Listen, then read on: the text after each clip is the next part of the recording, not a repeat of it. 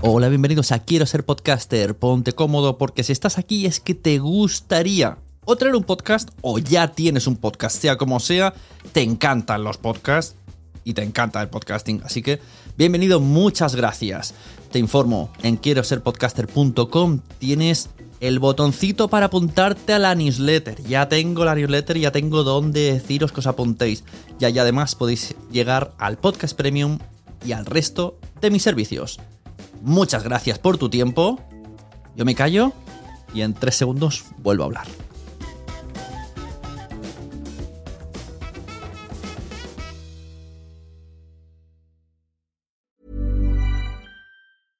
Mom deserves the best, and there's no better place to shop for Mother's Day than Whole Foods Market. They're your destination for unbeatable savings, from premium gifts to show-stopping flowers and irresistible desserts. Start by saving 33% with Prime on all body care and candles. Then get a 15-stem bunch of tulips for just $9.99 each with Prime. Round out Mom's menu with festive rosé, irresistible berry chantilly cake, and more special treats. Come celebrate Mother's Day at Whole Foods Market. There's never been a faster or easier way to start your weight loss journey than with PlushCare.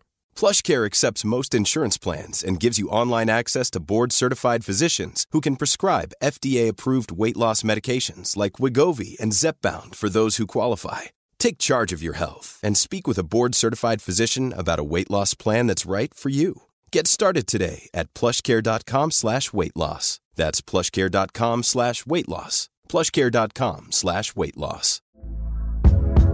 Hey there, it's Michelle Norris. I'm host of a podcast called Your Mama's Kitchen. When I travel, I'm usually looking for a way to find a taste of home when I'm not at home. And one of the things I love to do when I am at home is entertain. And Airbnb allows me to do that. When I was in California recently, I rented a house that had a great kitchen. And when we were sitting around the table, we we're all thinking, we're in someone else's house. Someone could be in all of our homes as well. If you have a home, but you're not always at home, you have an Airbnb. Your home might be worth more than you think. Find out how much at airbnb.com/slash host. Bienvenidos a la Sonecracia. Hoy con todos ustedes, Tamara León.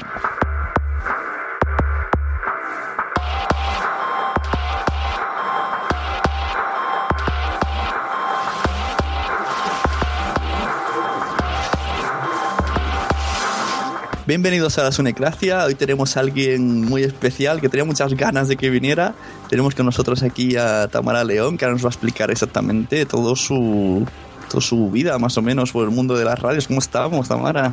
Todavía estamos con un poquito de jet lag, porque acabo de regresar apenas ayer de México y mi cuerpo dice que, que estas siete horas importan, ¿eh? Siete horas de diferencia horaria es importante.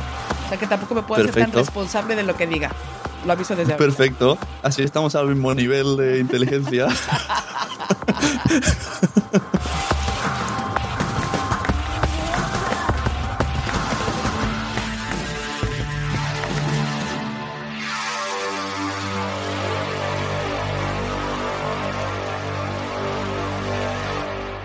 Bueno, y Tamara, ¿y tú cómo explícame qué, qué, hiciste tú de, pequeñita para salir en radios y tal? Cuéntame tu vida. La gente no sabe bien. Para estar en radio, eso fue muy bueno. Yo estuve en radio de pequeñita, ya estuve de bastante mayorcita. Bueno, pero tú de pequeña querías salir en radio ya o... No, yo era una niña normal que quería ser maestra o ser astronauta o ser... Ah, igualito. Yo quería ser astronauta. Hay, hay marcianos en ambos sitios. Yo creo que en más de los que pensamos hay marcianos. que no estemos conscientes de ello, que no se dejen ver a simple vista es otra historia. Pero no, yo quería ser maestra o astronauta. Astronauta no fui, maestra sí, porque en el colegio donde yo estudiaba, estudié en un colegio de monjas en la Ciudad de México. Todo esto que voy a contar, por supuesto, es en la Ciudad de México. Este, en ese colegio ah, tenías como la opción de estudiar después de lo que se llama la secundaria, que es lo que terminas como a los 14 años, 15 años. Había dos opciones, o seguías la preparatoria tradicional, que son como tres años más antes de entrar a la universidad, o hacías eh, una especie de carrera técnica estudiando un año más de inglés y salías ya, evidentemente con materias extra, como maestra de inglés o como secretaria ejecutiva bilingüe. Ahí medio por ser maestra de inglés y La verdad es que fue bastante bonito. Fue una época divertida entre lo que estudiaba. Ejercí con niños muy poco. Creo que habré dado clases a niños un par de veces nada más. Pero sí que he dado clases de inglés a adultos. Y siempre, cada vez que tienes oportunidad de enseñarle a alguien, o de compartir, más que enseñar a alguien, el, esto del inglés es súper divertido. Es súper Sí, sobre, sobre todo cuando te, te mudaste a España y viste lo divertido que es. Es que es otra cosa. Aquí España es otra cosa, es otro mundo en muchas cosas. Podemos hablar el mismo idioma, podemos ser parecidos en muchas historias, pero hay otras que, que son muy divertidas. Y Sí, lo sí, mismo me- pensarán los que van de aquí para allá. Yo me acuerdo de ser ya bastante grandecito y en clase de inglés nos daban, o sea, el libro de inglés era una revista para todo el curso. Y, y otra, hoy haremos esta hoja. Y yo decía, ¿en serio? Esta hoja ya la hice en quinto. Bueno, es que yo no tiene un sistema diferente. yo me he quedado en ese nivel, ¿sabes? Porque es lo mismo. El primero de GB al octavo era lo mismo. Es que también yo creo que el sistema es diferente. No es, la verdad es que no estoy muy metida en cómo es el sistema de enseñanza aquí, pero eh, una vez me tocó darle clase a una niña que tendría en aquel entonces unos 12, 13 años, y es mucho de traducir. Entonces, cuando estás traduciendo de eh, gallina se dice gen, ya estás perdiendo gran parte de lo que es el aprendizaje per se. Entonces, te enseñan a, a traducir en tu, en tu cerebro cuando ves una gallina, tu cabeza piensa gallina y después de ahí tiene que buscar cómo se dice la palabra en inglés y luego sacarla, ¿no? Y cómo se pronunciaba. En cambio, cuando aprendes desde otro punto de vista, con otro sistema, automáticamente tu cabeza ve la gallina y no piensa gallina traducir, piensa en Claro. gen. Entonces, bueno, son sistemas distintos. Claro. Bueno, y entonces, ¿cómo saltas de- del mundo de, de las clases a, a la radio? ¿O, o compaginabas cosas No. como hobby? A ver, yo, bueno, acabé, digo, esto de la prepa, el high school que le llamábamos allá. El plan doble como a los 19 años. Después de ahí me fui a estudiar eh, una carrera universitaria. Estudié comunicación en la Universidad Iberoamericana, ahí en la Ciudad de México. Y claro, los, los primeros, el primer semestre me parece que nos daban, primer y segundo semestre creo que era clase de cine. Entonces, por supuesto, yo quería ser cineasta. El segundo y tercer semestre me parece que era televisión, entonces yo quería dedicarme a la televisión. Yo conforme iba pasando los semestres, yo iba cambiando de vocación. O sea, yo sabía que quería dedicarme a algo de comunicación, pero no sabía exactamente a qué. Y en algún verano, una de mis amigas, eh, Paula Trejo, ella vivía, bueno, era de Ciudad Juárez, al norte del país, en Chihuahua, y se fue con su familia. Y ella tenía un programa de radio en la universidad porque teníamos una estación de radio experimental que en aquel entonces se llamaba Radio Ibero. Transmitían, me parece que con uno o con cinco watts de potencia, o sea, poquititito. Y eh, me dijo, oye, pues ahí estás, si quieres, pues échame la mano y cubre mi turno mientras yo estoy de vacaciones.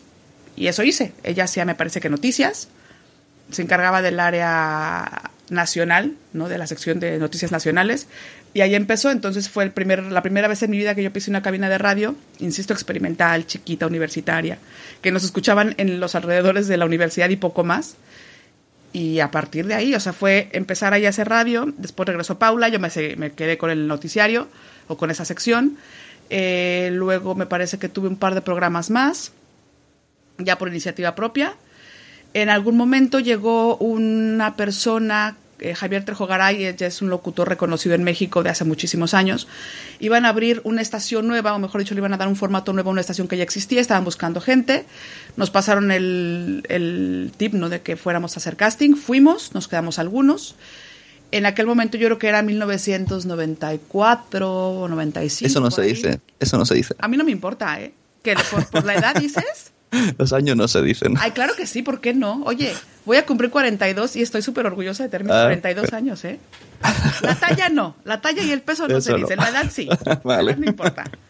Y este, bueno, entonces fue en el 90, y- digo, 94, 95, que se estrenó una estación que en aquel entonces se llamaba FM Globo, luego pasó a ser Globo 105, esto de la cadena de radio MBS en, en México. Y ahí no me pagaron. Hice tres, cuatro cosillas al aire, pero no me pagaron nada. Eso sí, me mandaban a festivales de rock, a Cancún y cosas muy interesantes, pero de pagar nada. Y luego después eh, eh, me avisaron que había un casting también para otra estación de radio, de radio este en Grupo Asir. Esto ya fue en 1996, una estación que se llamaba Mix, Mix FM. Y ahí me quedé Y ahí fue donde realmente ya empecé a hacer radio desde mi punto de vista profesional, formal, me pagaban, yo era muy feliz. Ujú. Mix FM sé que es, es conocida. A mí me suena de que, por ejemplo, Josh Green me ha hablado de Mix FM. Hay Mix FM hay por todo el mundo, creo que por lo menos tiene que haber una Mix FM por país, o sea, hay Mix FM por todos lados. Tú googleas Mix FM y van a aparecerte cientos y cientos y cientos de emisoras. Yo estaba, en aquel entonces el slogan era la mezcla musical perfecta, tocábamos música entre los, es- desde los 60 finales hasta los 90 en aquel momento. Estaba bastante bien la estación, estaba bastante bien. Yo me la pasé muy bien, me divertí muchísimo. Fue la mejor escuela que pude haber tenido. A la fecha conservo grandes amigos de esa época de, de hacer radio. Eh, ¿Sigo contando? Sí, Ah, bueno, yo, yo sigo hasta que tú me calles. tú, sí, sí, adelante. Bueno, eh, eso, lo, eso lo hice hasta el 2000. Hasta el 2000. Que el 2000 como que se me cruzó el cable y dije, ya me voy, me quiero ir a vivir a Europa. Y nada, renuncié a mi trabajo, me vine para acá de vacaciones. Aparte muy mal, porque yo vine, vine sin planes de nada, sin conocer a nadie. Solamente tenía una amiga viviendo en Barcelona, o sea que ahí pasé los primeros, eh, me parece que un mes por ahí me quedé.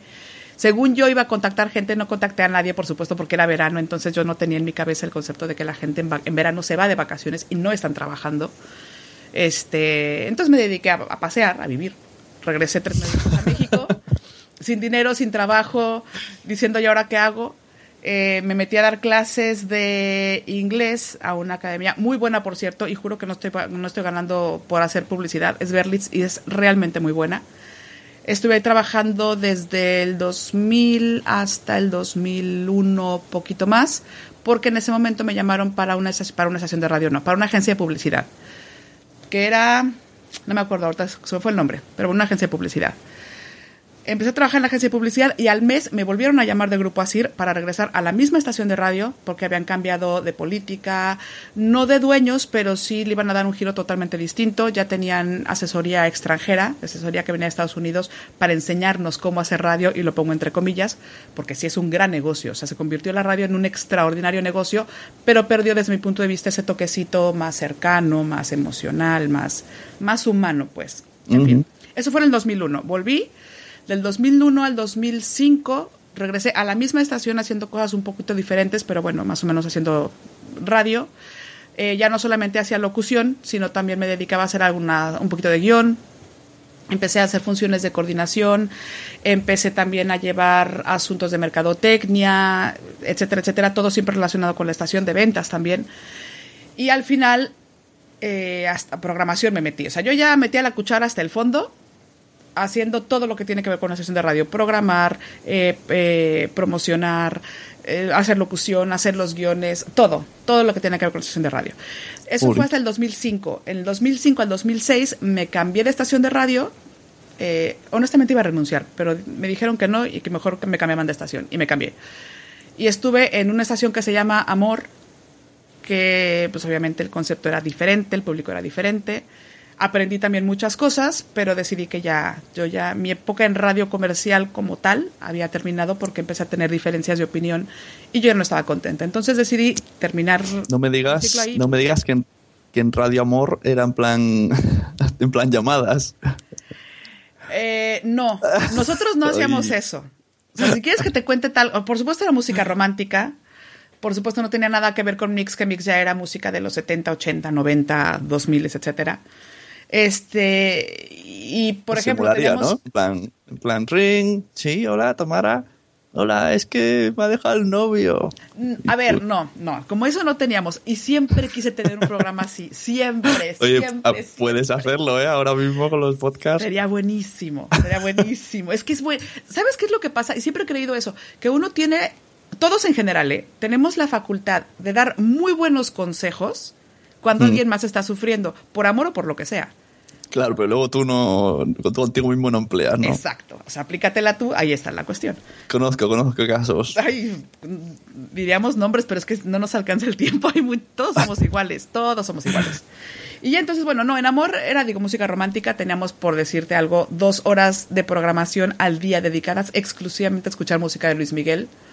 Este, la gente hablaba y te contaba, sí, historias, pero no necesariamente historias románticas, ¿no? Te contaba historias de lo que fuera y los demás daban consejos y opinaban. Eso durante una hora. También había horóscopos, había de todo un poco, la verdad es que, pero en una estación muy dedicada a las mujeres entre 25 y 45 años aproximadamente. A mí los programas estos de llamadas, no sé, me parecen muy agradecidos. Aunque luego no vaya de nada, pero que yo qué sé, que llamen, oye, ¿qué estás haciendo? No, estoy con mi mujer, eh, quiero esta canción. Y le preguntan un poco, ¿cómo conociste a tu mujer? Y no sé, me gusta esa cosa. Es que al final todos somos muy metiches o muy cotillas. O sea, te gusta meter el oído donde no te llaman. Por eso tienen éxito la- los programas de radio que hacen llamadas. Porque además que no te toca a ti de cerca. Ujú. Entonces te vas enterando de lo que les pasa a otros. Puedes crear o empatía o aversión, pero en ningún caso te deja indiferente. Eso es lo, lo- lo bonito. Y eso es lo que a mí me gusta también. ¿Sabes cómo? No sé si te lo dije alguna vez que yo nunca, nunca consigo pillar programas de, de hablar en la radio. Yo siempre a la hora que cojo el coche solo hay música y anuncios y música y anuncios.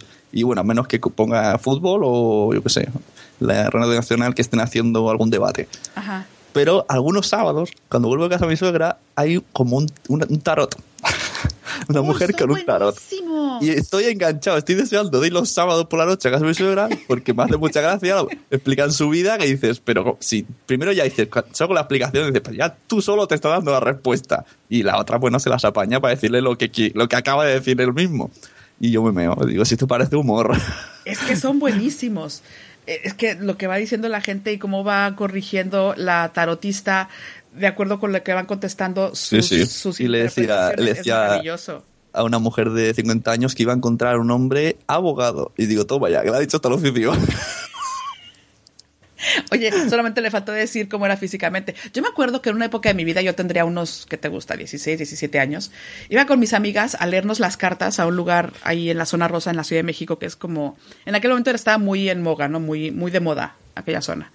Y este, y es que a todas nos decían lo mismo, a todas nos decían exactamente lo mismo, que había dos hombres, o sea, que en tu vida iban a, iban a aparecer dos hombres, un rubio y un moreno. Es decir, no había oportunidad de que fallara. claro. No había Bueno, oportunidad de que fallara. puede ser pelirrojo y calvo. Sí, hombre, ya, pero a los cuando tienes 14 y 16 años no te fijas mucho en los calvos y pelirrojos son pocos y en México menos. Entonces no había posibilidad de fallo, no había posibilidad de fallo. Nunca había pensado un mexicano pelirrojo.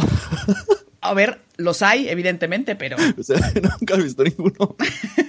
es que también es que la tele no nos ayuda mucho, ¿eh? A ver, Heidi Mitchell tampoco es que sea el ejemplo de una mujer mexicana. Toda rubia, toda alta, toda espigada, pues tampoco. Somos más chaparritas y caderoncillas, por ejemplo. Pero bueno, eso ya estamos hablando de estereotipos, que es otra historia. Pero este, sí, la verdad es que ese, ese toque personal, eh, bueno, en radio, en televisión, en el medio que sea, hasta en podcasts, también se agradece mucho. Para mí me, es lo que me gusta. Claro, lo malo de hacer podcast es eso, como se supone que lo haces en casa y lo editas, no tienes esa ventaja. Aunque luego hablaremos de podcast que sí que lo están haciendo, que sí que se hacen estas cosas ahora. Hecho. Entonces, eh, viajas a España Sí. y, y en qué momento, yo sé que conoces por ahí a TAFM, ¿era un salto muy grande en el tiempo o, coincido más o menos cronológicamente? Eh, voy a ocupar este espacio como mi diván personal. Voy a empezar a sacar Exacto. cosas de mi, psico- Ponte, de mi psique ponte profunda. cómoda. Ponte cómoda. Este, a ver, yo la verdad es que salí muy decepcionada, muy dolida de Radio en México. Te digo, porque ya no era lo, lo que yo creía, lo que me gustaba. Ya se perseguían otro tipo de intereses, no necesariamente el, el darle un buen mensaje o el compartir algo con la audiencia. Entonces, lo dejé, lo dejé a un lado. Eso fue en el 2006, verano de, de- de 2006. A partir de entonces intenté, sin saber siquiera que estaba intentando haciendo podcasts, grabar varias cosas y no me gustaba. Es que no me gustaba nada, no me gustaba ni cómo grababa, no me gustaba el concepto que le estaba dando. Además que mi cabeza estaba ya muy acostumbrada a pensar en términos negocio. Entonces, estaba buscando un nombre que fuera más o menos pegajoso. Estaba buscando un ritmo de locución que fuera adecuado a... Estaba pensando en un público... Quiero decir, estaba todo... Toda mi cabeza, al sentarme frente a un micrófono, estaba súper cuadrada. Y era una frustración y una desesperación de decir, no es posible que me haya dejado o que me haya permitido que me adiestraran tan bien. Estaba muy bien adiestrada. Para hacer eso, estaba muy bien. Funcionaba Curios- curiosa palabra. Porque, se- porque es así, porque durante, si durante tres años o cuatro, los que sean, te están diciendo constantemente todos los días que tienes 30 segundos para hablar y en esos 30 segundos lo primero que tienes que decir son el nombre de la estación, la hora, tu nombre, suelta los nombres de las cinco canciones que acabas de escuchar, dices alguna promoción, alguna cosilla, algún comentario que tengas y luego vuelves a cerrar diciendo tu nombre, la hora y el nombre de la estación. Eso, todo eso en 30 segundos todos los días, por lo menos 6 o 7 veces al día. No hay de otra, o te lo aprendes o te lo aprendes. De hecho, eh, cuando en ese, verano que yo llegué aquí a México, a México, a España, tuve reuniones con dos personas, no voy a decir los nombres porque, ¿para qué? Pero eh, una estación de radio muy importante en España a nivel nacional estaba haciendo cambios, justamente los mismos que habíamos hecho en Grupo Asir 12 años antes o 10 años antes. No, no es cierto, 12 no, 6 años antes. Y estaban trabajando exactamente con las mismas personas, con el mismo, casi con el mismo asesor y me entrevisté con ellos y les dije, a ver, saber hacerlo lo sé hacer, para trabajar evidentemente en, su equipo de trabajo. Le dije, saberlo lo sé hacer, pero no me gusta. Entonces, yo, si quieren, contrátenme, si quieren, yo juego en su equipo, pero no voy a durar mucho porque no me gusta. Y es una fórmula que funciona.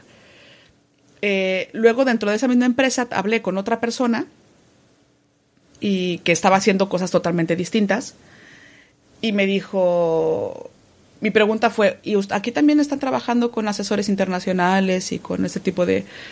¿no? Y la historia se me dijo, no, aquí sí hacemos radio. A partir de ese entonces me convertí en su fan número uno y lo perseguiré. O sea, no voy a descansar hasta algún día trabajar con ese señor porque además lo admiro, admiro muchísimo su trabajo. No diré quién es porque si acaso llega a escuchar esto va a decir, sí, claro, ¿no? Ahora resulta que me quieres hacer presión vía podcast y no, no sucederá. No sucederá. No, pero, pero esa era un poco mi intención. Entonces, claro, se pasaron esas dos oportunidades de trabajar. Ya me regresé a mi casa tranquilamente, a, bueno, en España quiero decir. E intenté hacer varias, varios intentos por grabar y no salía y no salía y no salía hasta que dije, mira, ¿sabes qué? Esto ya no es para mí. Me di por vencida. Y un buen día encuentro cursos que daban aquí en Zaragoza, eh, cursos que daban a través del INAEM, que yo ni siquiera sabía que se podían tomar cursos. Entonces encontré uno que decía creatividad radiofónica. ¿A, través del que has dicho? Del INAEM, que es el Instituto Nacional, Nacional no. Vale, es, es, de empleo en Aragón. Vale, es el INEM, pero en Aragón. El INEM, vale, es que pensé que era eso, pero el otro día me dijiste tú también por, por WhatsApp y escribiste INAEM, digo, debe ser otra cosa. Sí, es lo, de, lo del empleo, pero en Aragón. El INEM, vale. Pues eso, entonces eh, encontré un curso, dije, bueno, pues voy a entrar a ver qué tal. Eh, ya desde el examen de admisión, que hacían una especie como de filtro, ¿no? Era nada que ver con otras cosas. Era muy creativo, tenías que inventar, ponerle, eh, hacer como una canción que tuviera que ver con una noticia actual. Este, era un examen muy, muy, muy, muy, original, muy creativo. Dije, esto es lo que yo necesitaba. Y la persona que daba ese curso, bueno, sí, que dio ese curso es Chuse Fernández que es el director de TAFM, que es una estación de radio experimental aquí en Zaragoza, que es evidentemente también una gran escuela de radio. Y a él le debo volver a empezar a hacer radio o podcast o lo que sea que sea que signifique ponerme frente a un micrófono, porque él me ayudó a desaprender lo que yo ya había aprendido en este adiestramiento que tuve en radio profesional durante muchos años. Y empezamos desde cero, o sea, desde crear historias sin palabras, sin música, a partir exclusivamente de sonidos, desde enseñarme que o recordarme que no solamente se, los sonidos y la voz y la música son importantes, sino también los silencios. Él, él tiene la facultad y la habilidad de crear todo a partir de esto, de crear todas las historias solamente utilizando el oído, o mejor dicho, que entren solamente por el oído.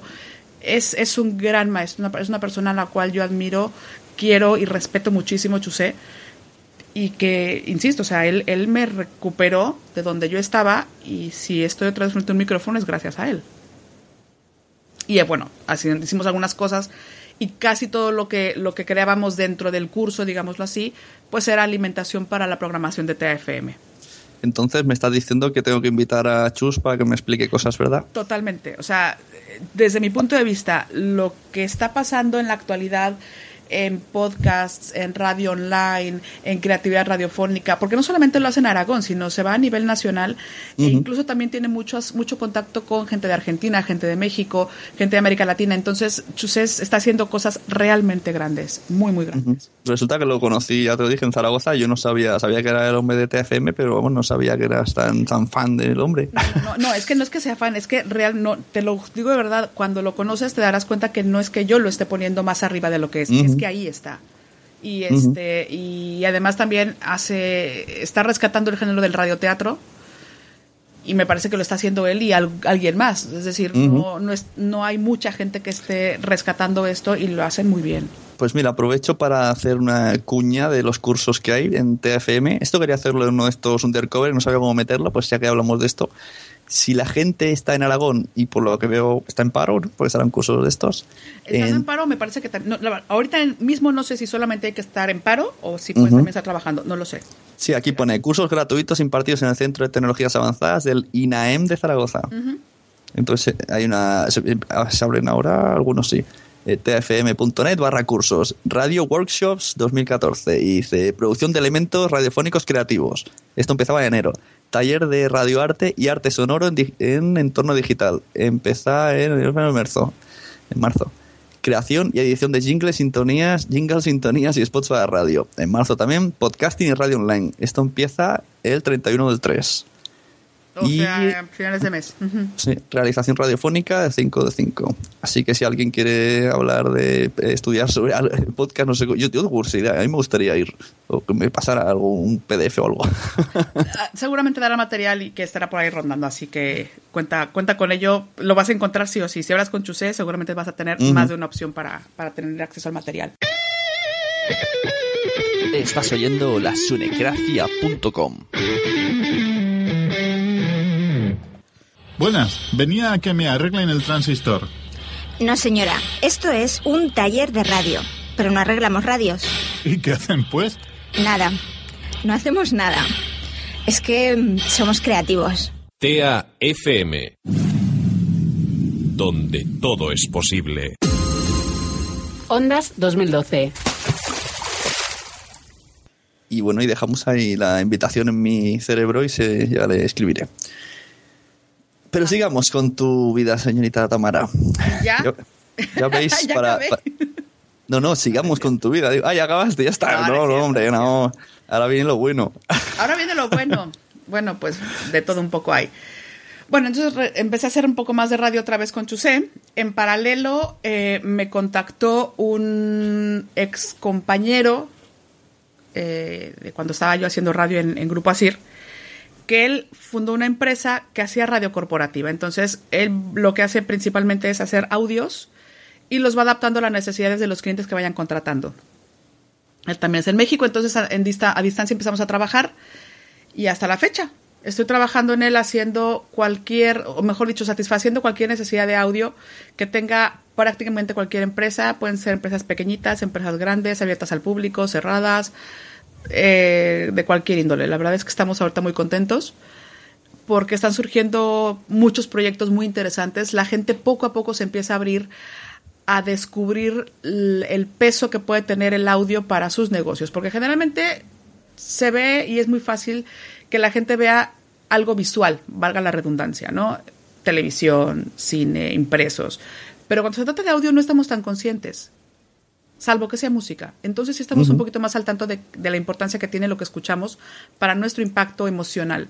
Pero, ¿y grabas eh, estas cuñas o lo que sea para aquí en España, para, Sí. para escucharse en España? No.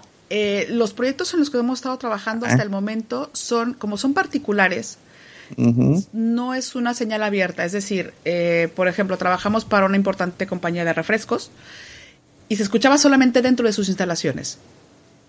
No había sonido, es decir, tú no, no te metías a una página Vale, de internet y pero- lo escuchabas. Pero me refiero en España. Es que, a ver, independientemente de que sea muy fan de tu voz, mm, no, no estamos acostumbrados a una voz mexicana. Entonces, no sé si tiene tirón. Ah, por eso me sorprende. No sé si sabes por dónde voy. No entiendo. No, ese es buen punto. Eh, no, todos los proyectos, los proyectos que estoy realizando en este momento son para México. Ah, vale. todos. Hay una cosa muy interesante. Eh, en este, en todo este tiempo, una vez me contactó una, una otra vez otra estación de radio que eh, estaban haciendo en Madrid, una estación de radio enfocada a público latinoamericano y que era para difundirse, o sea, para, para transmitirse en Madrid, abierta y todo lo demás. Y dijeron, bueno, necesitamos una, una voz latinoamericana que no tenga mucho acento marcado, que no se sepa si es de Colombia, Perú, Ecuador, México, de donde sea. Y pues mandé un demo y me llamaron y allí estuve. Una estación de radio eh, que tenía ritmos como reggaetón, cumbia, merengue, salsa, bachata, que a mí no son géneros musicales que me gusten, salvo que esté en una boda. Si estoy en una boda y son las 3 de la mañana y tengo cuatro cubatas encima, sí. Entonces, sí, claro. De otra manera, no. O sea, yo en mi coche no escucho bachata, salvo que sea Juan Luis Guerra y alguna de veces, así alguna de, ¿no? Súper famosa, entonces sí. Pero no, no es mi género musical. Y esta persona que me contrató, que bueno, que me contrató, no, que me contactó, le, se sorprendía mucho de cómo era posible que yo no supiera la diferencia entre un ritmo y otro. Le dije, es que no sé. O sea, tengo que estudiarlo. Yo no, o sea, no por ser mexicana, no por ser latinoamericana, me lo sé. Entonces, luchar contra ese estereotipo de todos los latinoamericanos somos, me ha costado mucho trabajo. No con toda la gente, o sea, en la vida cotidiana no, con mis amigos y con la gente que tengo cerca, no. Pero ya en medios de comunicaciones, ¿por qué no se abren tanto las puertas a otro tipo de acentos? Yo entiendo que España está en el camino hacia, porque España, le guste a quien le guste, es, tiene mucha población inmigrante, muchísima. Y de todos los niveles, no solamente te hablo de la gente que llega en pateras, ¿no? Te hablo de que de verdad hay gente de, de todo en todos lados. Y eso en, en, algún momento le pasó a Estados Unidos. Y ahorita en Estados Unidos puedes encontrar en los medios de comunicación no solamente dedicados a ciertos segmentos como pueden ser el asiático o el latino o lo que sea. Puedes encontrar en las grandes cadenas, en programas de gran audiencia a nivel nacional, gente de todos los acentos, todos los colores, todos los sabores. Eso en algún momento llegará a pasar a España. Es, es como una evolución natural. Uh -huh. Es que no sé cómo. Pronto no sé, no sé cómo está el mercado de, de las voces de, de, anuncios, pero a mí muchísimas me suenan siempre los mismos. Ya no, no es que sea solamente españoles, es que creo que deben de haber, yo que sé, 100 personas y van llamando una a otra y luego termina rueda, vuelven a llamarla y luego rueda dobla la película y luego hace el anuncio. No lo sé, la verdad es que no, no, no estoy tan metida en el ambiente como para saberlo, pero, pero sí sé que hay un estilo muy marcado y será muy complicado que el público en general, la audiencia en general de televisión, de radio, de cine, se abra un poquito a empezar a aceptar los otros acentos. Uh -huh. Insisto, es una percepción personal. No, no, sí, es verdad, que totalmente. Llegará, es una evolución que se dará de manera natural. Es, es, vamos, sería una tontería pensar que no van a empezar a colarse acentos distintos a los medios de comunicación. Pero de sí. momento tú escuchas una estación de radio donde habla un colombiano, donde habla un peruano, un ecuatoriano, y sabes qué, qué tipo de música te van a poner. Uh -huh. Porque tú ya No, es que aquí- en ese tipo de historias. Aquí tenemos una, una ignorancia voluntaria que te cagas, porque ahí me preguntas ahora por artistas mexicanas y, ¿qué te digo? Paulina Rubio, Salma Hayek, y ya me tengo que pensar. Pero es que es normal. Pero es que es normal. A ver, te voy a preguntar por un peruano. Yo no me sé el nombre de peruano. No, es que no me lo sé. O sea, tengo el disco de uno que me regaló un amigo peruano hace muchos años, que es Pedro Suárez Vértiz, que en aquel momento me encantaba. Hoy por hoy ni siquiera sé si Pedro Suárez Vértiz sigue haciendo algo. ¿no? O, o igual te, pre- te pregunto por algún artista, bueno, venezolano igual es un poquito más fácil. Colombiano me vas a decir Shakira. O Juanes. Pero fuera de eso es que no, pero es que no, no es porque sean españoles o no, es que me parece que los que dan el brinco son los internacionales. De otra manera, pues es muy complicado. Pregúntame por algún artista local este español y tampoco a, mi- a mis hermanas no te lo van a saber decir, salvo que no sea un Bisbal, un Alejandro Sanz o un Claro. Miguel Bosé.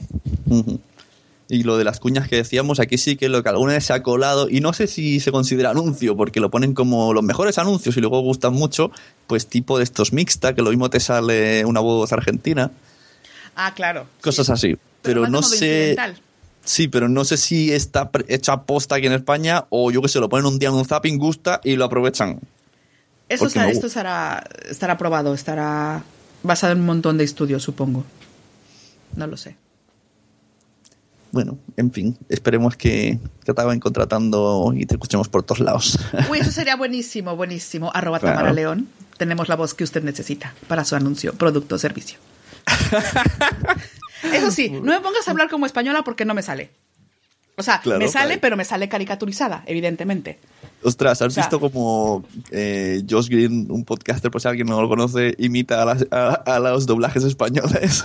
Sí, pero es que, mira, yo te voy a decir, me traumé. Yo me meo. La primera vez que yo escuché a Sandra Bullock en una película, o sea, me metí al cine. De hecho, me metí, fíjate, estaba yo viendo la película, creo que se llama 28 días de Sandra Bullock, en el Mare Magnum, ahí en Barcelona. Hmm. Ahí fue la primera vez que yo entré al cine en, en, en este país.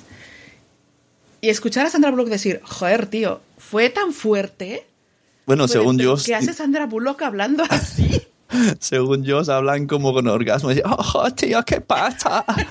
Así, escuche que lo dijo, escuche que lo dijo.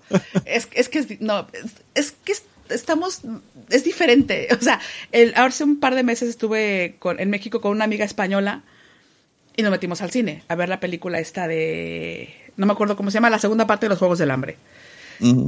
Y estaba en, do- estaba en doblaje mexicano.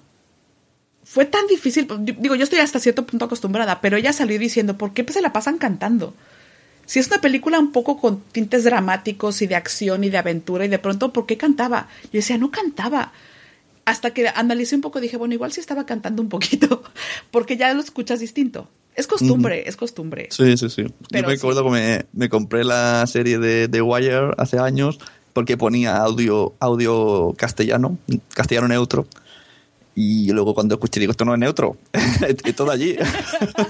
Bueno, claro, pues, es que es que neutro, neutro se- yo supongo que cuando dicen neutro se refiere a que no sabes exactamente de qué país es, pero se nota cuando es o español o latinoamericano. Está bien, es el que, el que hace ¿no? la, la serigrafía y dice, pues no sé, pues, pues, es neutro, así no, no mojamos. Sí, pero aquí no vas a decir Zaragoza. Si sabes que si no dice Zaragoza, no es de España. Bueno, puede que sea de Canarias o de Andalucía. Pero fuera de eso, pues no. Ayer qué risa. Venía en el autobús. Claro, después de estar muchos meses sin escuchar el acento tan marcado y además, como estoy en un poblado cerquita de, de Zaragoza, ni siquiera Zaragoza capital, pues mientras más te vas alejando del centro, pues más se va haciendo más marcado el un, acento. po- ¿no? un poblado será un pueblo, pero dicho mexicano. Bueno, un pueblo, pues un pueblo. Eh, es que un, po- un poblado me suena a cabañas. No, bueno, un pueblo, un pueblo. Este, me dio mucha risa porque ya empezaban a hablar los señores con su acentico.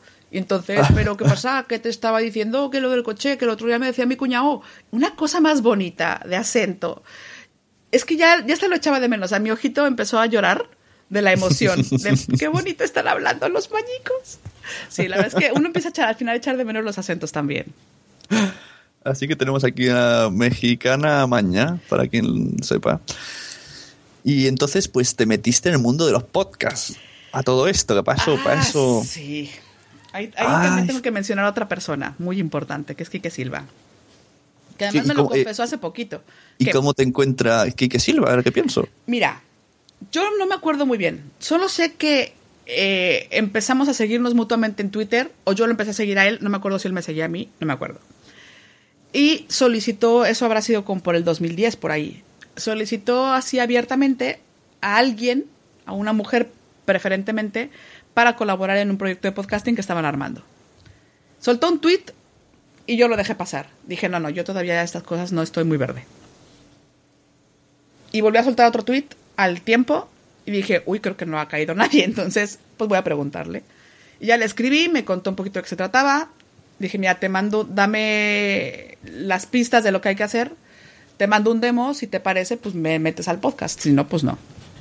¿Y de qué se trataba? Era Trending Podcast. Ah, vale. Era Trending Podcast al final, que es, era un poco, bueno, para quien no sepa de qué se trata Trending Podcast, es somos un equipo de 10 personas aproximadamente, eh, que durante dos semanas cada uno va grabando eh, un podcast relativo al trending topic de ese día, de lo que se ve hablando en Twitter. Es un podcast pequeñito, tendrá, durará, dependiendo del tema, dependiendo de la persona, eh, entre 5 y 10 minutos, y habla básicamente de actualidad. Eh, el proyecto me gustó, sobre todo porque no había que hacer algo todos los días, porque era un espacio chiquito, porque había libertad total para hacer lo que uno quisiera en lo que a contenido se refiere, aunque en formato sí tenía que estar como, ¿no?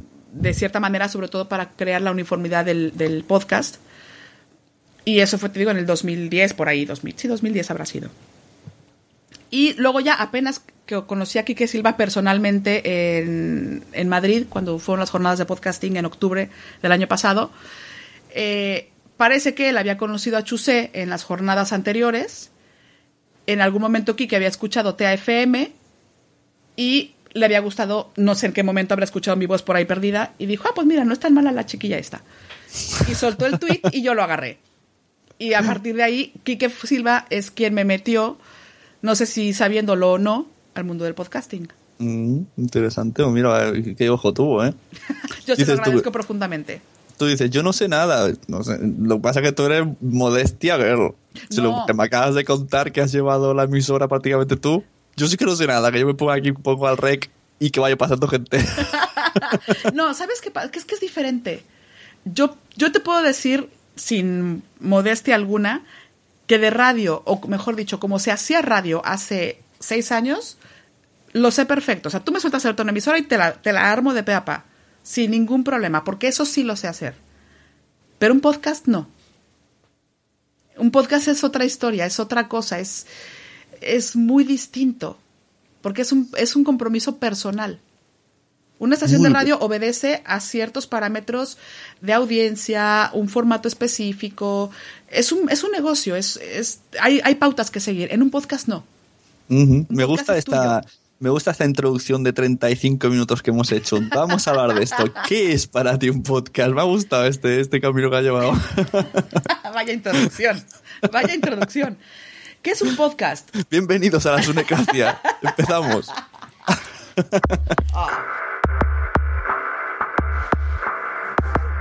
Ay, tú, ¿para, para qué me preguntas que hable de mí? Eso luego te lo No, no, tú. estuvo interesantísimo, pero, pero esto me interesa más aún. Ok, a ver, ¿qué es un podcast para mí?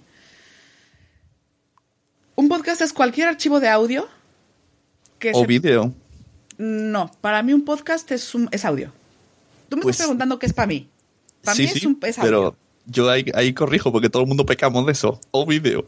No, video es un videocast. No. Bueno, no. Ok, ¿vas a regañar a tus invitados al podcast?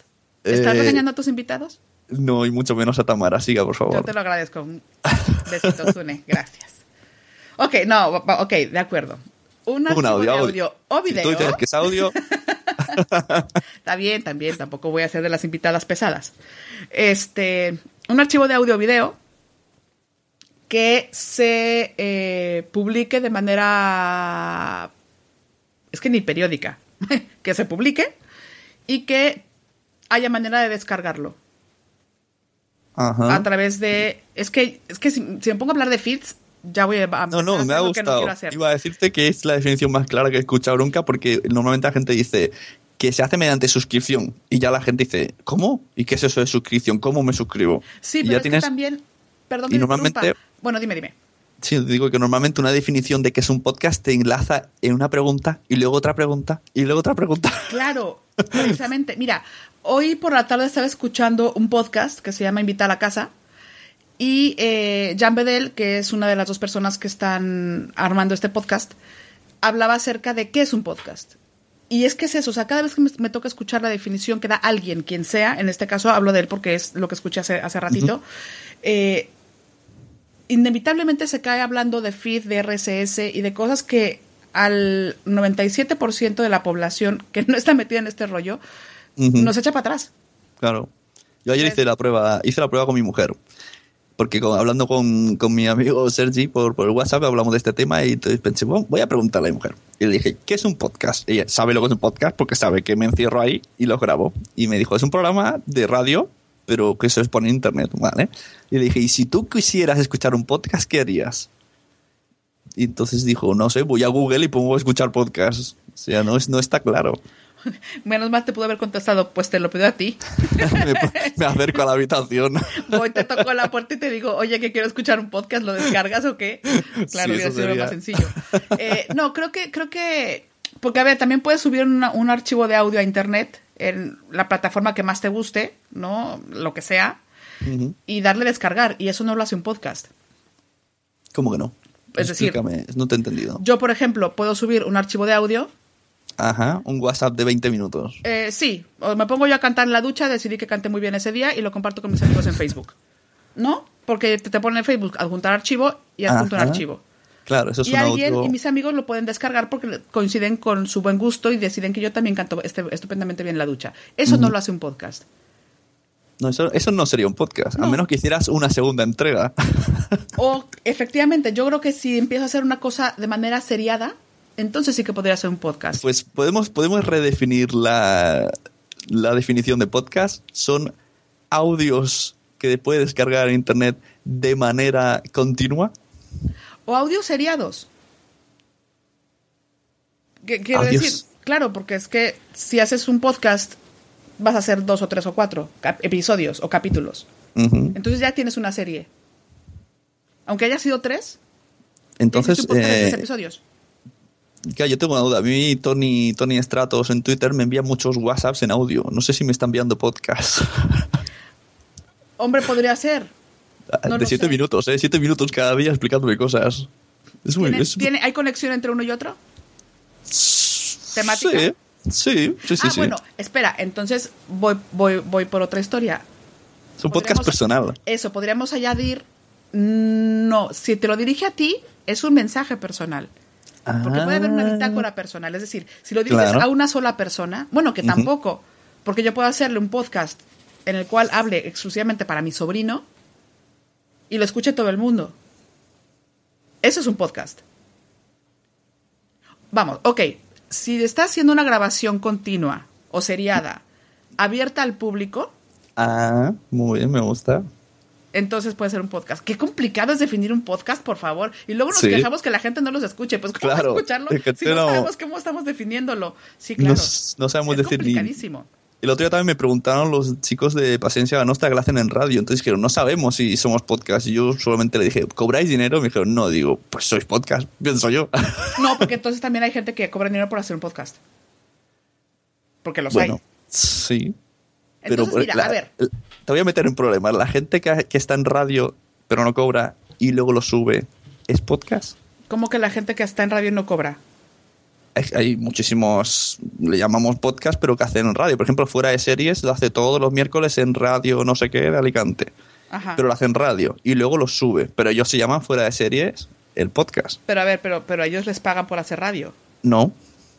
Pues claro que son podcast. ¿Por qué no, por qué no serían podcast?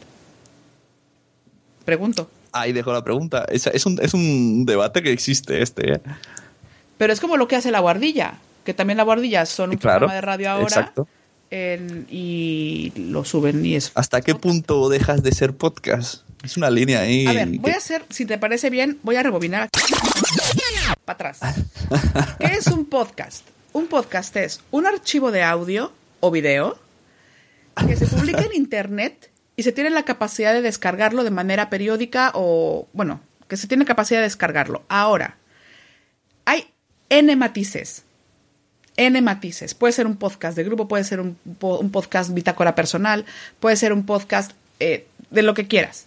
Puede ser un podcast de un solo episodio que luego ya la persona se echó para atrás y ya no quiso grabar.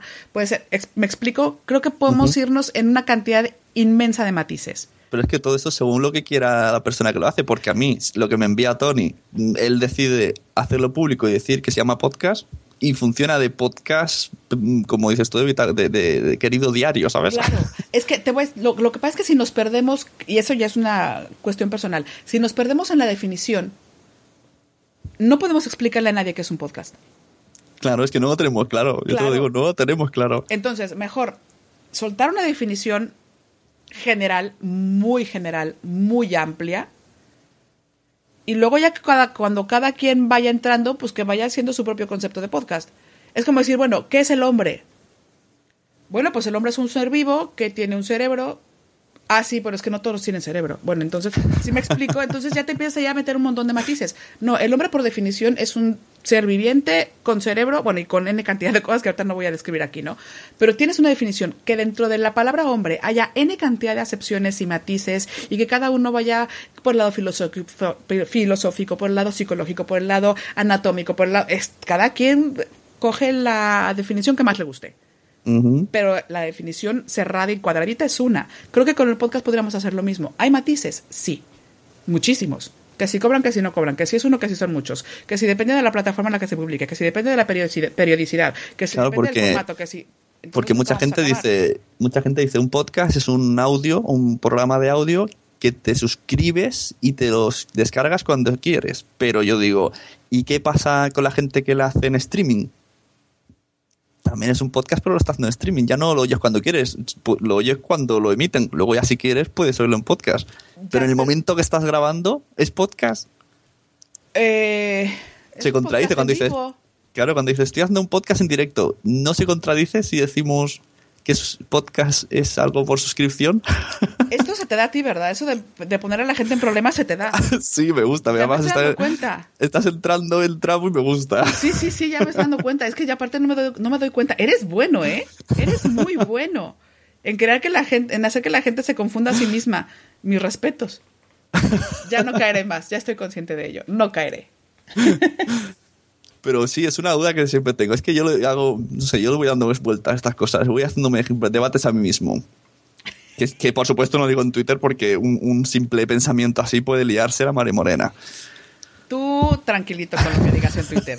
Tú tranquilito con lo que digas en Twitter. Que un día de esos te voy a coger la contraseña y te voy a, si hasta, hasta que te portes bien y recojas tu cuarto, te doy la contraseña. Si no, no te la voy a dar y te la voy a cambiar diario. Te voy a convertir en tu madre. Poco falta ya. Poco falta y lo has dicho. Es cierto, no es cierto. Bueno, pues nada, dejemos el tema líos de definiciones. Bien.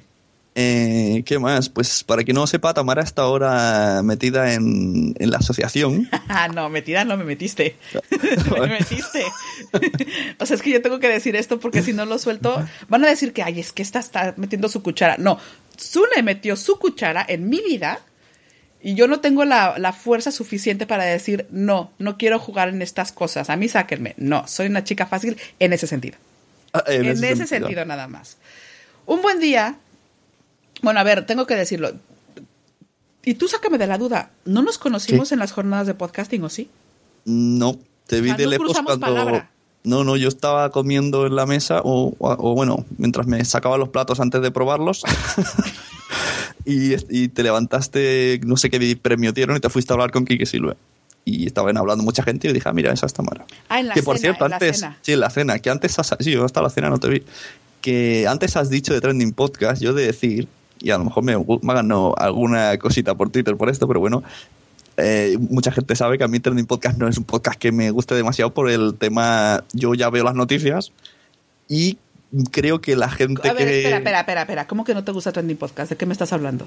No, no, vino. el- el- yo cuando lo he escuchado, que a lo mejor lo he escuchado porque había una amiga mía, un amigo, lo escucho. Pero luego digo, han dicho lo mismo que han dicho en la tele, pero mm, gente como yo que no estamos preparados para dar ese tipo de noticias. Entonces, al final solo son opiniones. Es que Pero de eso se trata, un de que día- son opiniones. Sí, pero un día me topé con un audio tuyo y dije, ¿y, y esta quién es?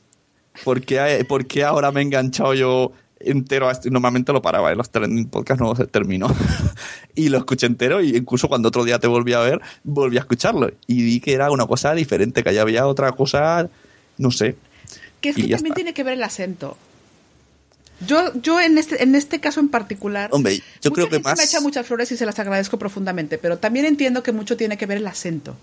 Que no, que tengo un acento diferente del de la mayor parte de las personas que hacen podcasting en España. No tiene por qué, porque mi amiga Anaís está en trending y a mí los trending que hace ella a mí no me gustan. Y mira que cuando no está en trending me gusta mucho por lo que dices, por el acento, por tal, pero mm, es demasiado pausada. Y en cambio tú hacías ese a medio camino entre lo amateur y lo profesional. No sé si me explico.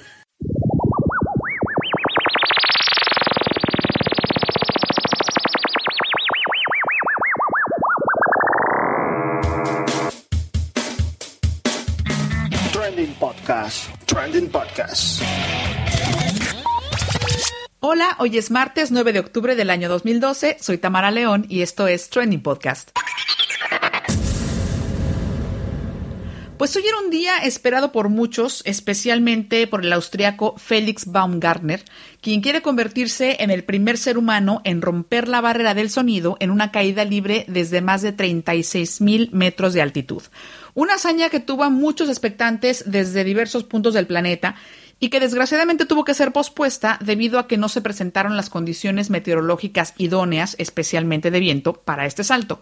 No se sabe todavía si van a intentar realizarlo nuevamente en 24 o 48 horas, porque esto depende de las condiciones que se presenten.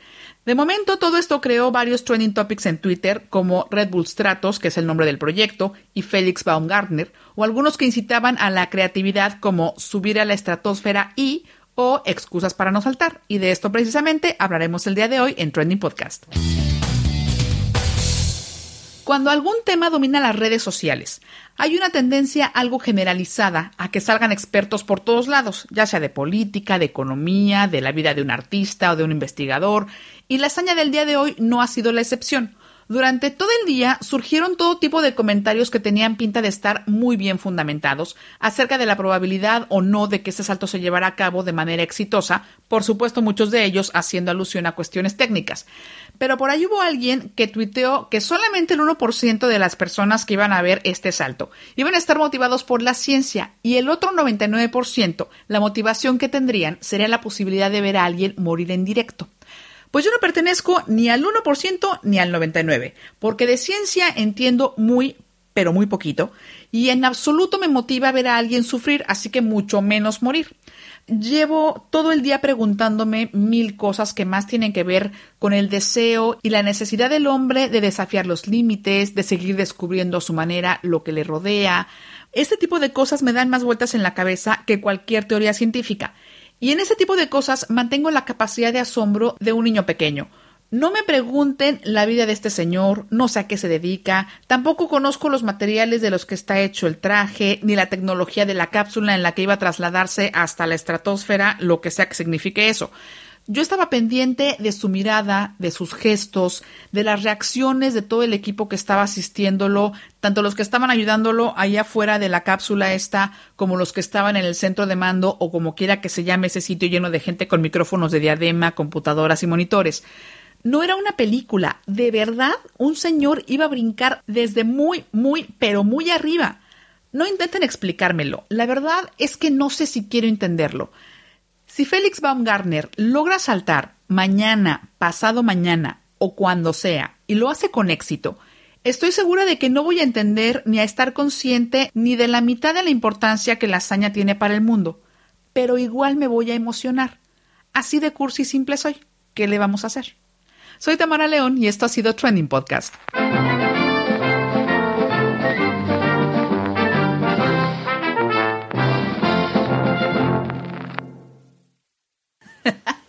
Es que ahí es cuando se nota que no tengo mucha idea de lo que estoy hablando en ese trending en particular. tengo una amiga que siempre me dice, no sé cómo lo haces, pero cuando no tienes la más remota idea de lo que estás hablando, le das la vuelta a la tortilla de una manera espectacular. Entonces acabo hablando de lo que sí sé. Cuando es un tema del que no conozco, voy jalando las cosas para mi terreno, entonces ya juego en el mío. Trending, trending es un podcast difícil porque hay que no, no vale he visto este este trending topic y voy a hablar de él. Te tienes que informar un poco. Hombre, depende depende. A ver si tienes un trending topic como yo que sé cuando David Bisbal metió la pata en aquel tweet que se refería a las pirámides de Egipto eh, lo tienes fácil.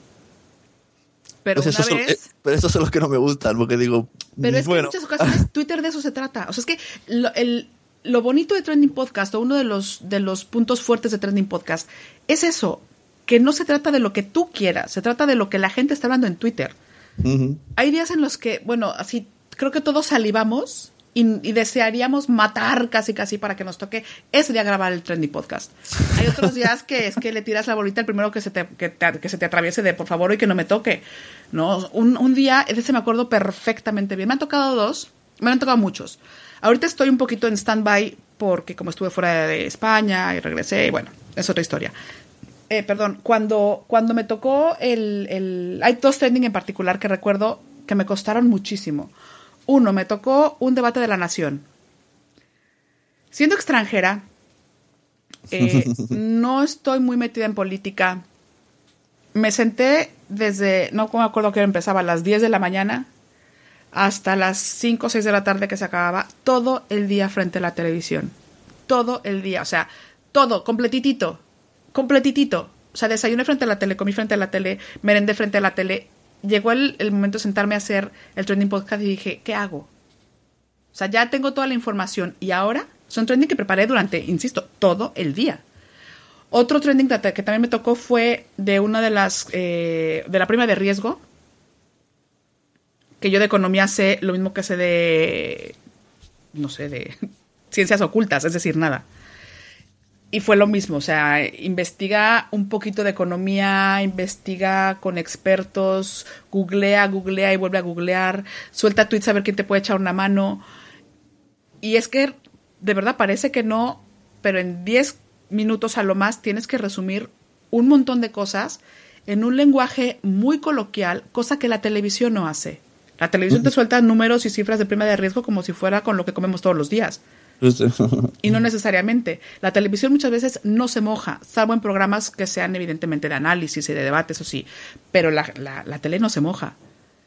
Uno tiene que mojarse. Sí. No, la tele- ¿Qué te puede la- importar mi opinión si soy un ciudadano de a pie? Nada. Pero puede que estés de acuerdo o puede que no. Sí, algún porcentaje de opinión de la población es, evidentemente. Claro. Y hay, hay trending podcasts buenísimos. Bueno, un porcentaje- haga, ¿eh? Porcentaje grande, porque si está sacado de Twitter. Hombre, claro, por supuesto. Digo, y hay ocasiones en que de verdad los, los trending topics no te dan para nada, pero para nada. Y la gente está hablando de tonterías. Bueno, ese día fue un día tranquilo. Que también se vale. Porque Twitter, es que Twitter pasa lo mismo que con el podcasting. Cada quien hace de su Twitter lo que le da la gana. Salvo que sea una cuenta, una cuenta empresarial o una cuenta, no de, de, de profesional, vamos a llamarlo así. Cada quien hace de su cuenta lo que quiere. Pues con el podcast pasa lo mismo. Cada quien hace de su podcast lo que quiere. De acuerdo. Como quiere, habla como quiere, si dice lo que quiere. quiere, lo que dura, y luego ya, ya veremos quién le oye, pero bueno, hace lo que quiere. Si quieres subir un archivo de audio con puro silencio, oye, que lo suba. Oh, Pues día no silencio. tiene ganas de hablar. Punto. O sea, ¿no? ¿Que, que alguien le diga que está mal. Existía un podcast antes que se llamaba el podcast de la siesta. Y creo que había silencios y música relajante. Qué bonito. Me lo pasó Mode una vez. Tenía pocos capítulos. Total, no me daba para mucho, pero, pero estaba bien. Yo me lo ponía varias veces. Es que es bonito. Y es que me, me parece que hay tantas cosas en podcasting que uno puede ir descubriendo. Tantas cosas. O sea, es- me parece un mundo fascinante el del podcasting. Exacto, y por eso te has metido en la asociación podcast. No porque yo te lo haya dicho. Porque sabías que es- tienes que estar ahí. ¿Cómo? Ah, lo- ah, claro, es que hablamos de la asociación. Bueno, Ah, que sí, que todo un esto buen día. no hemos Todo al esto era.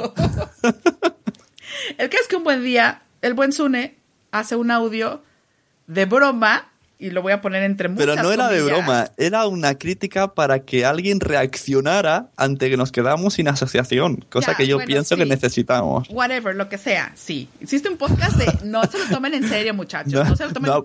Aplicó un eh, Jordi Évole de Operación Palas, Hostia, es verdad. tal cual.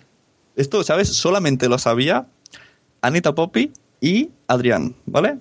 Adrián me dijo, Sune, vas a caer, vas a acabar siendo presidente. Y yo dije, que no, ¿cómo? Que, no, hombre, que no puede ser. No, Espera, no quiero. Que tengo que explicar una cosa antes, porque habrá mucha gente que no sepa de qué estamos hablando.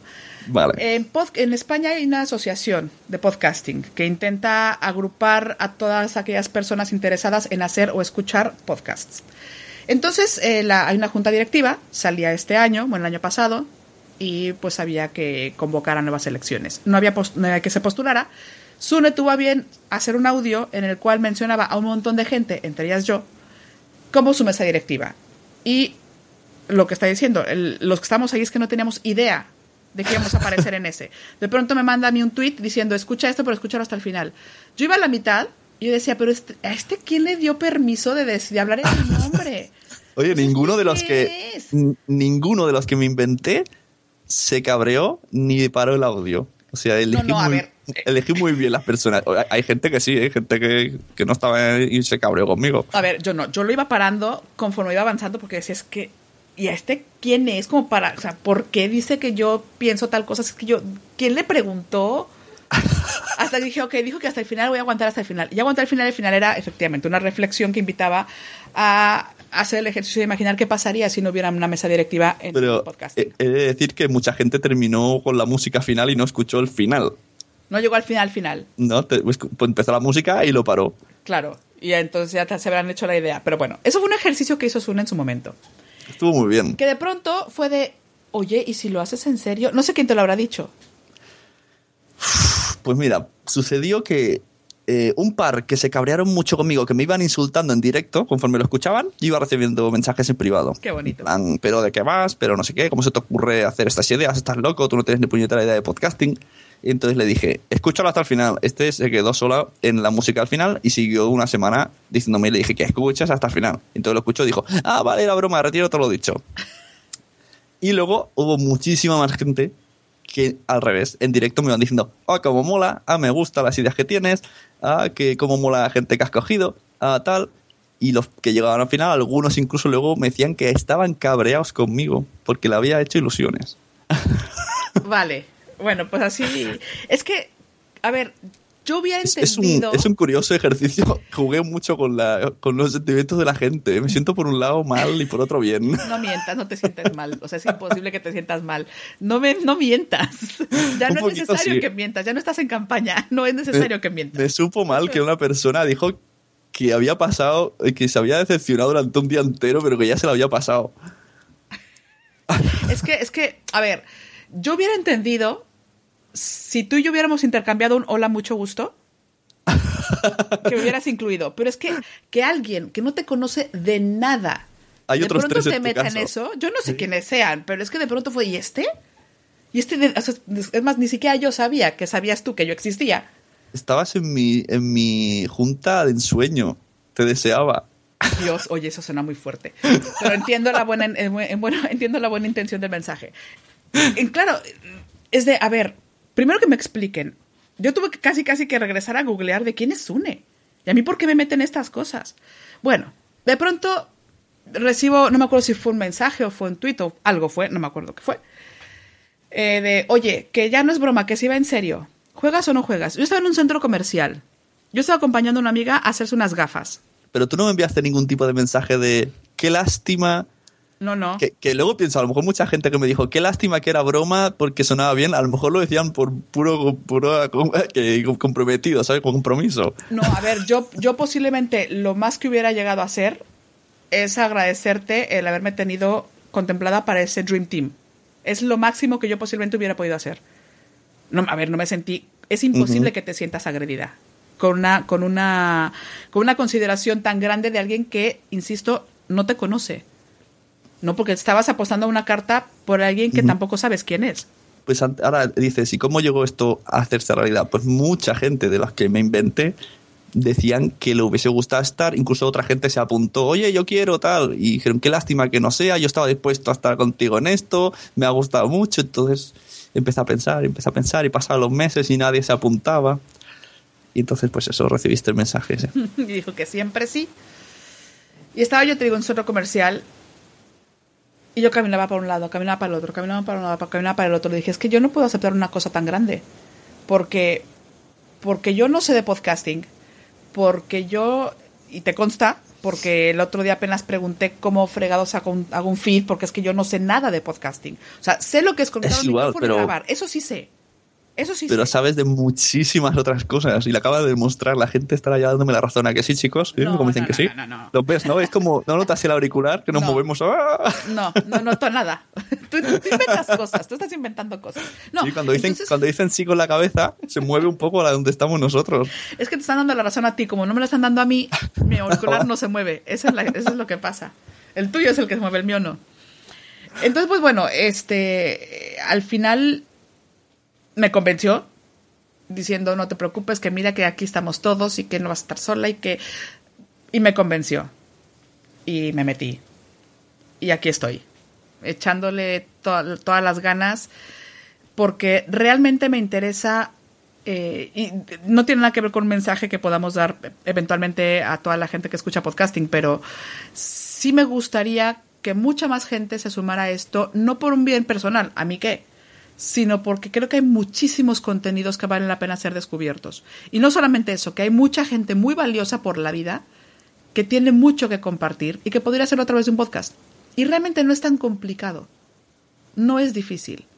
Yo como novata en este sentido doy fe de ello y aunque fuera complicado, que insisto, no lo es, hay un millón de manos extendidas para que uno pueda agarrarse de cualquiera de ellas y le echan la mano para lo que sea, lo que haga falta en lo que a podcasting se refiere. Yo he tenido muchísima suerte de contar con gente, y no voy a decir nombres porque son muchos y no quiero dejar fuera a nadie, que me ha ayudado muchísimo desde a meterme a esto a crear un podcast, a grabarlo, a subirlo, a ver qué aplicación utilizar para escucharlos, etcétera, etcétera, etcétera. De verdad que es, es, es gente encantadora la que yo me he topado gracias al podcasting.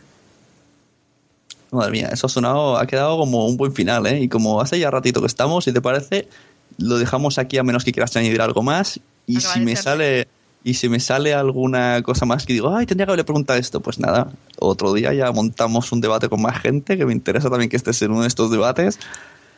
Eh, debates en los que no esté Jesús Estepa por ahí, porque. porque acaban mal. con gente seria, gente seria de verdad. O no, o no. y eso, y un placer, que, un placer todo, un placer que dijeras que sí, que vengas, que has estado esperándome a que termine de trabajar. Al que contrario, gracias. Que me vayas diciendo que, que borre tweets. bueno, que borre no, pero, pero que no ponga. No, a ver, no, es que esto es- voy a aclararlo rápidamente. Este, mi función dentro de la asociación es eh, llevar un poco de prensa y redes sociales. Y aquí Sune, que es el presidente de la asociación, pues de pronto es una persona que de filtros no conoce mucho, ¿no? La cosa como, como, como la siente, la suelta. Entonces me toca ser un poquito más moderadora para mantener la paz. Incontinencia verbal, se dice. Incontinencia verbal, madre santísima. No sabía el término, pero bueno, podría aplicar. Pero, pero escrita, que es peor todavía, me da más tiempo. No, entonces es, es, un- es, un es básicamente eh, tratar de encontrar el, el justo medio para que las palabras no sean malinterpretadas, que en redes sociales se da muchísimo. Entonces es básicamente eso. ¿Veis cómo he elegido bien? Es que me, está- me tienen que dar la razón con este discurso. Yo te, te paso y te pones tú de presidenta. Ah, No, no, no, no, no, ya bastante tengo, gracias. Ya bastante tengo yo donde estoy. Aquí no me metas más en berenjenales. Muchas gracias, de verdad, muchas gracias a ti. Tenía muchas ganas de platicar contigo. Eh, lo sé, lo sé, porque hace mucho que intentamos y no hay manera. Que si estás por ahí en México, que si estás volando, que si ahora me voy a comer sushi, que si. Ay, calla, si qué bueno el sushi. Qué rico. Pues eso, un placer, señorita Tamar. Recordamos tu, tu Twitter. Arroba Tamara León. Me quebré la cabeza pensando. Muy bien, mail de contacto para todas esas personas que digan, oh, que esta chica hace cuñas, te necesito contactar con ella para ver eh, qué, qué se ofrece. Además que, de verdad, no hago presupuestos tan altos, ¿eh? Nos adaptamos a su presupuesto. Claro. Conoce bien eh, el- el- España, sabe cómo está el tema de la crisis. Exacto. Por lo tanto, o sea, hay que adaptarse, claro, claro. Muchas gracias, de verdad. Muchísimas gracias a ti. Aquí, aquí vino al, al precio adecuado. Sí, la verdad es que no, no, no nos costó tanto trabajo negociar. Eso es muy cierto. Claro. bueno, pues un, un besito guapa y, y nos vemos como mínimo, nos vemos en JPod Barcelona. Pero espero yo que antes. Como mínimo. Exacto. Si no haces una visita, ya que el otro día fui a Zaragoza y no estabas, pues Es, no, te aseguro que la próxima vez que pise Barcelona te llamaré para, dar por- para darte por lo menos un par de besos. vale, muy bien. Pues date por besada y mi audiencia que se quede esperando tu... Oh, espera, espera, espera, que nos íbamos a ir lo mejor. Que esta señorita, hablando de podcast, acaba de sacar uno nuevo, que va... Hombre, que nos vamos a ir la cuña. Se llama Pi y sus amigos. Pueden encontrarla por ahora en Spreaker y, bueno, supongo en iTunes. Pronto, Y bueno, todavía no sacamos. Es más, está tan nuevo que ni siquiera ha salido el episodio número uno. Bueno, bueno, pero a lo mejor cuando yo edite esto y tal, ya está el número uno, fácilmente. Mira, eh, estoy esperando, estoy esperando, cruzando mis deditos. Ahorita voy a mandar luego contigo y mando un tweet para ver si mm, me, has- me mandan lo que me hace falta para sacar el episodio número uno. Y sería un agasajo sacarlo el próximo domingo 9 de marzo, que es mi cumpleaños. Eso sería un gran regalo para mí. Espero, si logro conseguirlo, que ese día ya esté publicado el episodio número uno. Si no, pues ya cuando esté. Pues eso también hay cuenta de Twitter, ¿no? Sí, claro, es, eh, a ver, la del podcast es arroba pi sus amigos, es fácil. Y tendrá eventual, espero que esté en Spreaker, en Evox, en iTunes, en todos En lados. todos lados, en Poco a WhatsApp. Yo te digo, de pronto los podcasts en WhatsApp.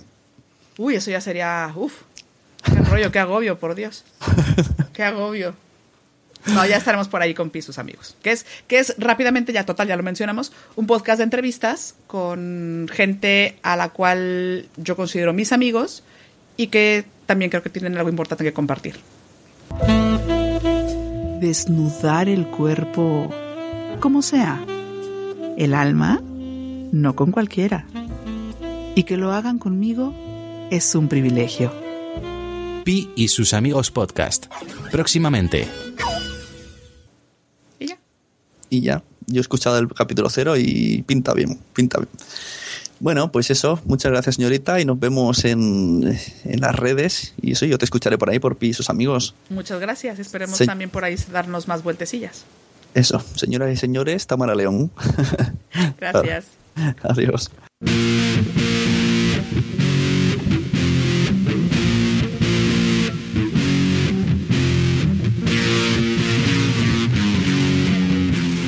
Si quieres escribirme, puedes hacerlo a lasunecracia.gmail.com, visitar lasunecracia.com, en Twitter soy arroba sune, todo esto con dos Ns.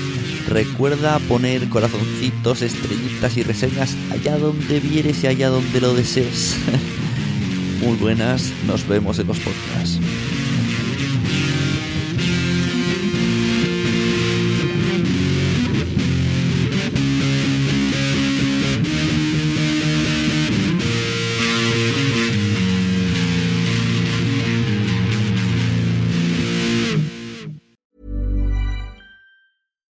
Deserves the best, and there's no better place to shop for Mother's Day than Whole Foods Market. They're your destination for unbeatable savings, from premium gifts to show-stopping flowers and irresistible desserts. Start by saving 33% with Prime on all body care and candles. Then get a 15-stem bunch of tulips for just $9.99 each with Prime. Round out Mom's menu with festive rosé, irresistible berry chantilly cake, and more special treats. Come celebrate Mother's Day at Whole Foods Market.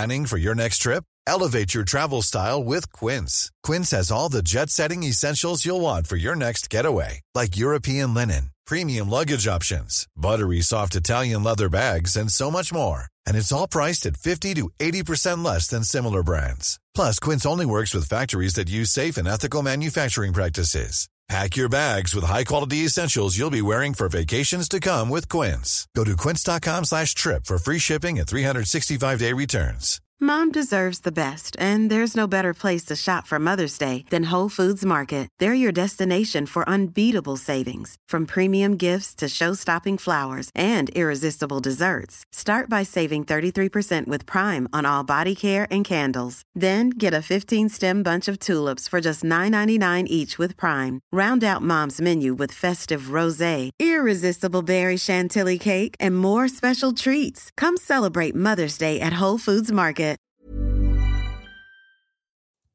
Muchas gracias por haber estado aquí todo este tiempo con la de cosas que tenemos que hacer hoy día y todo el estado escuchando. Muchas gracias. Si en todo este rato en algún momento se te ha pasado por la cabeza que podría ayudarte a tener o mejorar tu podcast, entra en cualquiera de mis webs. En todas están todos los servicios. Quiero ser podcaster.com, sunepod.com y nacionpodcast.com.